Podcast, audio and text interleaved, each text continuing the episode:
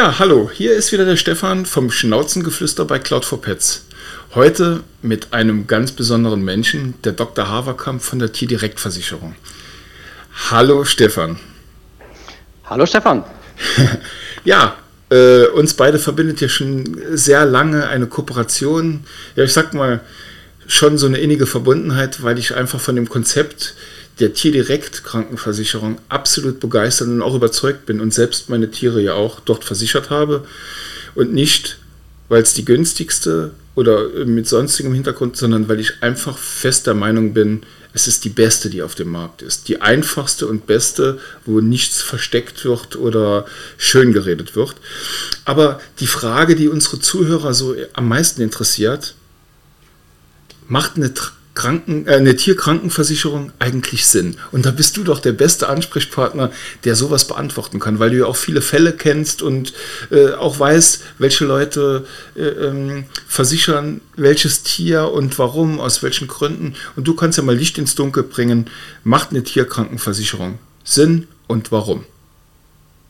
Ja, gerne. Eine Tierkrankenversicherung macht ähm, aus meiner Sicht absolut Sinn. Wir sehen jeden Tag, dass es Tiere gibt, die einfach weit, weit mehr tiermedizinische Betreuung brauchen als die normalen Routine-Maßnahmen ähm, wie eine Entwurmung oder Vorsorgemaßnahmen.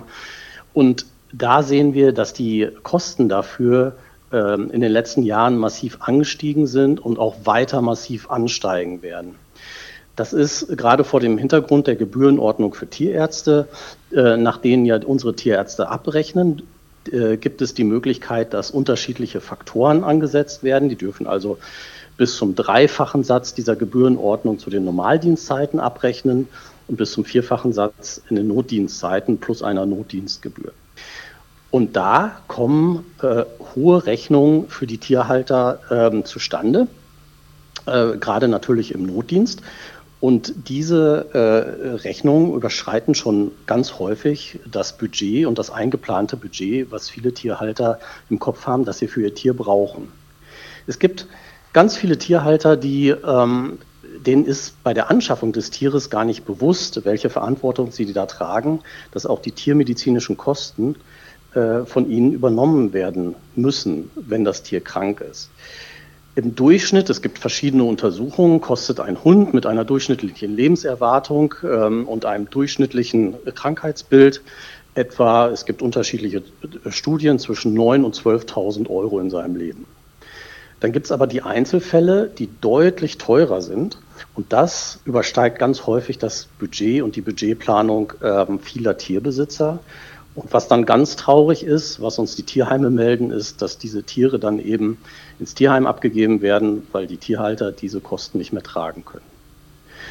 Und das ist unsere Aufgabe als Tierkrankenversicherer, diese Zustände abzumildern, den Tierhaltern attraktive Angebote zu geben, dass sie äh, diese Kosten dafür tragen können.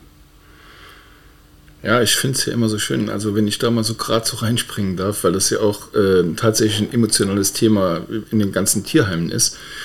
Ähm, ich höre so oft von Leuten, ich lege jeden Monat 30 äh, oder 50 Euro auf Seite und wenn dem Hund dann mal was passiert, dann habe ich das Geld. Und ich kenne aber auch die Fälle, die mir sowas erzählt haben und dann ist dem Hund was passiert und dann haben sie das Geld aber gebraucht, für eine Waschmaschine zu kaufen und haben dann gedacht, ah ja, dem Hund wird schon nichts passieren. Und die haben tatsächlich diesen Hund dann auch im Tierheim abgeben müssen, weil sie einfach das Geld nicht hatten für eine, für eine äh, ich glaube, das war eine OP, ein Kreuzbandriss oder sowas. Ich glaube, kann das sein? 3000 Euro? Ja. Kann das? Äh, absolut. Kann okay. absolut sein. Und, und der genau. Kreuzbandriss kommt auf der einen Seite und äh, zu über 50 Prozent Wahrscheinlichkeit dann auf der zweiten Seite innerhalb von einem Vierteljahr. Und deswegen halte ich das für absoluten Bullshit, wenn ich es so sagen darf, dass die Leute einem erzählen, ich lege ja Geld auf Seite. Es mag wirklich Leute geben, die das machen und die das eisern durchziehen und auch nicht da dran gehen. Aber ich bin nach wie vor ein Freund davon, äh, ansparen kann man auch bei einer guten Versicherung, wie der Tier direkt, und dann ähm, hat man im Ernstfall, wenn das Geld nicht reicht, aber jemanden, der die, die Mehrkosten mit übernimmt, weil man halt eine Versicherung hat. Absolut. Also die Aussage kann ich nur unterstreichen. Das Schlimme und Traurige an der ganzen Sache ist, dass diese Argumentation, ich spare lieber, kommt ja im Wesentlichen von den Verbraucherzentralen, ähm, die da eigentlich auf der Seite der Verbraucher, also Tierhalter, stehen sollen und da ähm, objektiven Rat geben sollten. Leider ist das nicht der Fall und ich kann aus der täglichen Praxis nur bestätigen, diese Argumentation, ich spare lieber, die funktioniert genau aus den genannten Gründen überhaupt nicht. Und man kann es ja auch einfach ähm, widerlegen, wenn ich sage, okay, woher weißt du denn, wenn du, wie in deinem Beispiel genannt, jetzt zweieinhalbtausend für den Kreuzbandriss brauchst, woher weißt du, wann der eintritt und wie hoch muss dann deine Sparrate sein?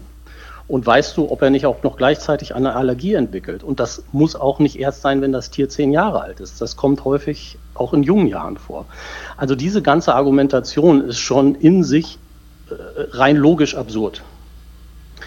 Und ähm, leider wird das auch oft äh, von, Tier, von manchen Tierhaltern übernommen, was, was die ähm, Verbraucherzentralen da sagen. Ähm, ich würde aber sagen, ähm, da sollte man sich wirklich fernhalten von dieser Annahme, dass das funktioniert. Dazu kommt dann eben auch genau, wie du es gesagt hast, äh, da kommen dann andere Anschaffungen, das Auto ist kaputt, dann greife ich auf diesen Pool, Geldpool zurück ähm, und dann ist das Geld nicht da. Und genau das ist ja der Grund, warum es überhaupt Tierkrankenversicherung gibt.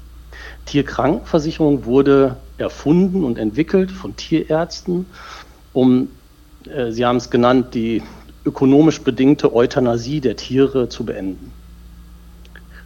Und das ist genau dann der Fall, wenn der Tierhalter kein Geld für die Behandlung hat. Im besten Fall gibt es dann noch Möglichkeiten, dass man vielleicht eine günstigere Behandlung findet. Aber man kann nicht davon ausgehen, dass man die beste und angeratene Therapie, äh, tiermedizinische Therapie dann für sein Tier bekommen kann. Und das ist schade, und man sollte, wenn man eine gute Tierkrankenversicherung hat, die dann auch ein entsprechendes Leistungsspektrum hat, sollte man ähm, auf die Leistung der Tierkrankenversicherung schauen. Denn ähm, das Schlimmste ist ja, äh, oder das teuerste ist eine Tierkrankenversicherung, die äh, nicht zahlt, wenn man sie braucht. Gibt es da, äh, gibt's da, wenn ich dich unterbrechen darf, wo du gerade ja? sagst, gibt es da so Kriterien, auf die man achten sollte, die wirklich wichtig sind, wo man sagt, als Tierhalter, ich meine, ihr versichert ja nicht nur Hunde, sondern auch äh, Kaninchen, Katzen und äh, ich weiß, mhm. wenn ich ganz ehrlich bin, habe ich mich dann ganz schlecht vorbereitet. Ich weiß nicht, ob ihr noch mehrere andere Tiere ähm, versichert. Wir planen noch Pferde, ja. Mhm. Ah, okay. Aber ähm, was ist wirklich das Wichtige, wo ich als Halter eines Tieres darauf achten sollte, um eine Versicherung abzuschließen, egal bei welcher, aber wo man wirklich sagt, aus deiner Sicht, das sind ganz wichtige Bestandteile, die ja für die Leute eventuell auch äh, existenzsichernd sind, wenn man sie mit drin hat, weil es einfach so teuer ist, dass man sich manchmal einen Kredit nehmen muss, für das Tier zu versorgen. Ja, ja, also das allererste und oberste Gebot ist, man darf nicht auf den Preis schauen als allererstes, sondern man muss auf die Leistung und auf die Ausschlüsse schauen, ähm, um den eigenen Bedarf festzustellen.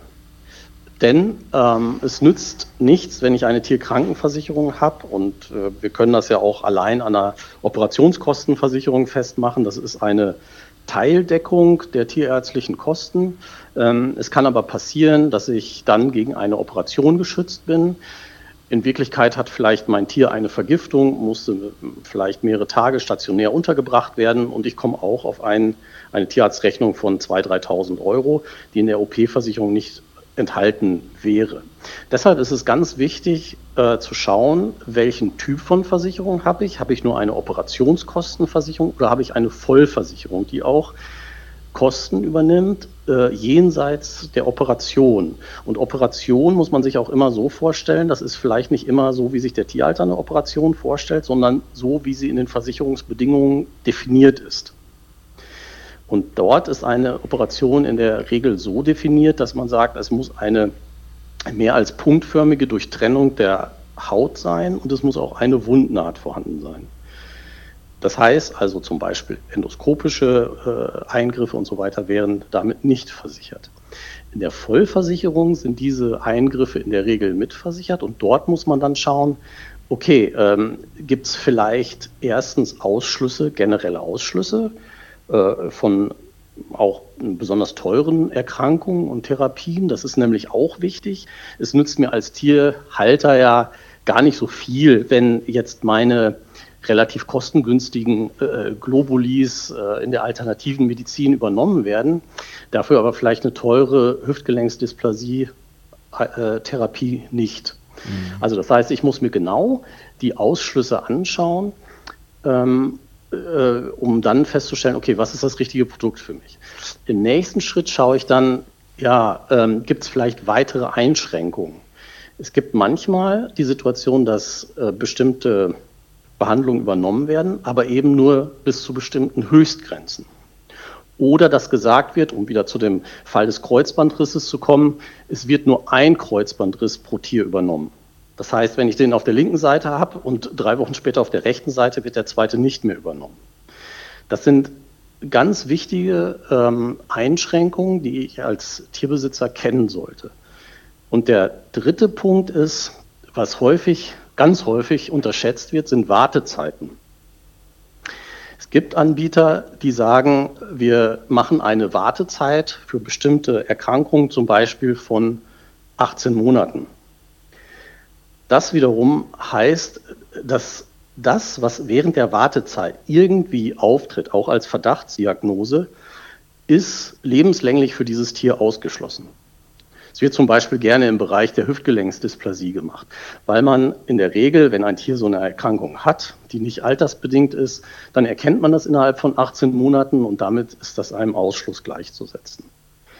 Das unterschätzen viele ähm, Tierbesitzer, beziehungsweise haben diese ähm, Versicherungsbedingungen nicht im Kopf oder vor Augen, was ich auch absolut verstehen kann, denn ähm, das Angebot ist vielfältig und äh, der Tarifdschungel dicht. Das ist also absolut also, so. Da würde ich auch noch mal reinhauen, weil das kotzt mich mittlerweile tatsächlich an ich traue mich schon gar nicht mehr, Facebook aufzumachen. Da kommt jeden Tag eine neue Versicherung um die Ecke, die dir verspricht, was sie alles kann. Und ich habe mir neulich echt mal den Spaß erlaubt und habe mal geschaut, was machen die denn wirklich. Und wenn du dann da draufklickst, dann kommst du direkt zu so einer Verkaufsseite, wo du nur noch abschließen kannst die Informationen, was die wirklich in, in, in Wirklichkeit machen, die bekommst du, glaube ich, erst zugeschickt, wenn du den Vertrag unterschrieben hast. Und dann liest du dir das nicht durch und dann hast du nachher einen Vertrag am Bein, wo gar nichts übernommen wird. Also das sind ja so Bauernfänger in meinen Augen, die ich echt, ich verurteile die aufs Schärfste, weil ich das ist das, was ich an der Tierdirektversicherung so liebe. Transparenz, ich kann es überall nachlesen und mir wird geholfen. Und das ist in dem Fall nicht. Ich habe neulich so ein Statement unter einer gesehen, wo er gesagt hat, ähm, Vorsicht, die fangen nur Kunden ein. Das ist eine ganz andere Versicherung. Die nennen dann den Namen oben anders. Ich weiß gar nicht, wie, ob das so geht, aber vielleicht kannst du da auch mehr zu sagen. Aber es ist in meinen Augen, es laufen viel mehr dubiose Unternehmen darum, die Tierkrankenversicherungen verkaufen, auf die man auf gar keinen Fall reinfallen sollte. Das ist zumindest meine Meinung dazu. Ja, das ist ähm, sicher richtig, beziehungsweise wenn man sich der Ausschlüsse und Einschränkungen bewusst ist, könnte es eine bewusste Entscheidung sein, aber sicher keine Empfehlung. Hm.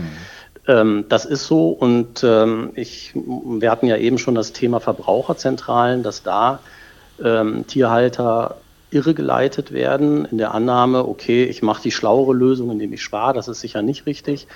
Ähm, genauso falsch ist es natürlich, eine Versicherung zu kaufen, die ähm, den Deckungsumfang nicht hat, den ich brauche.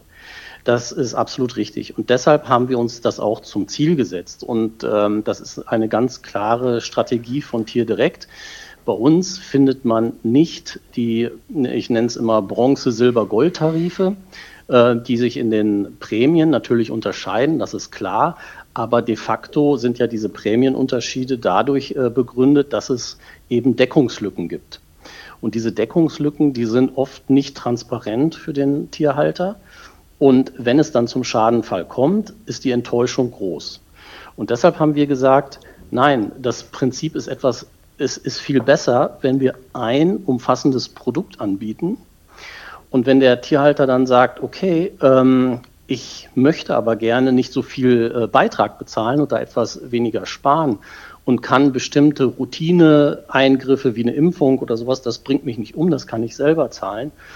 Da ähm, gibt es dann bei uns die Möglichkeit, einen Jahresselbstbehalt zu wählen und äh, dadurch spare ich Beiträge. Das äh, bringt den Tierhalter aber nicht in eine finanziell bedenkliche Situation, denn er hat den vollen Leistungsumfang und wir äh, geben auch nach oben keine Begrenzung der Jahreshöchstleistung vor. Das heißt, bei uns wird bis zur vollen äh, Rechnungshöhe dann bezahlt. Also wir haben weder für pauschal eine Höchstleistung noch für die gesamte Jahreshöchstleistung einer Police. Das heißt, ziemlich einfach, ich habe immer den vollen, die volle Deckung bei euch. Genau.